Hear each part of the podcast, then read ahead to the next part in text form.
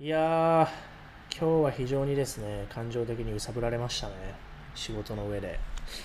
いやー、マジ、能力ねえやつとさ、仕事するとマジでさ、自分がさ、イライラしてさ、嫌だよね。だから、そこの部分っていうのかな。まあ、普段コントロールできてるんだけども、これ、やっといてねって言って、何回もね、念押ししてやるって言った後に、実際全然やってこなかったみたいなさ、マジ切れたくなるよね。いやいや、お前時間無駄にしてんだろみたいな。特にミーティングでさ。お前ミーティングでみんな集まってきてさ、やるぞっていう時にさ、何もね、準備してこないで来るやつ。それでやるって言っといたみたいなね。そこが一番嫌だよね。普段怒んないけど、まあ非常に感情的な。前回感情的になったのはあれやな。うん、去年の9月、10月、10月だな。あの時以来だな。やっぱりこういう変数をね、削減したいよね。人生でこう感情的になってしまうっていうか、外的要因をね、コントロールしたいよね。ってことはやっぱりね、あの、無能なやつとつるんでるとね、自分がストレス溜まっちまうからダメやな。仕事が早い人だとストレスないじゃん。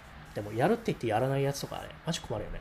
やれないって言えばいいけどさ、やるって言ってやらない人、立ち悪いと思う。いやー、あいつマジでムカつくわ。あいつ影で隠れて無言なやつな。ごめんなさいって言わないで隠れてんだもんな。せこいよな。言葉で吐き出す。すっきりするから。くっそあの野郎みたいな感じでね。いやー、マジでムカつくわ。本当に。なんだろう。侮辱された感じがすんだよな。時間を無駄にされたっていうのかな。一生懸命さ、説明しといてやってこないって。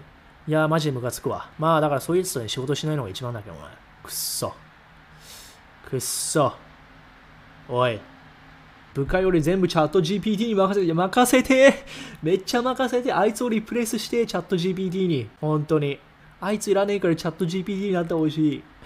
でもできないのよ。あいつは牛耳ってんのよ。まあ何がいてさ、同じ部署ってのが困るよね。しかも同じチームってのが余計ね、もう関わりがなければいいんだけど、ゴリがさ、ちょっと責任が大きいからさ、ゴリがその人のさ、知識をさ、吸収しないといけなくてさ、直接的にね、その人と関わらないといけないってところがね、摩擦増えるよね。ストレスやな。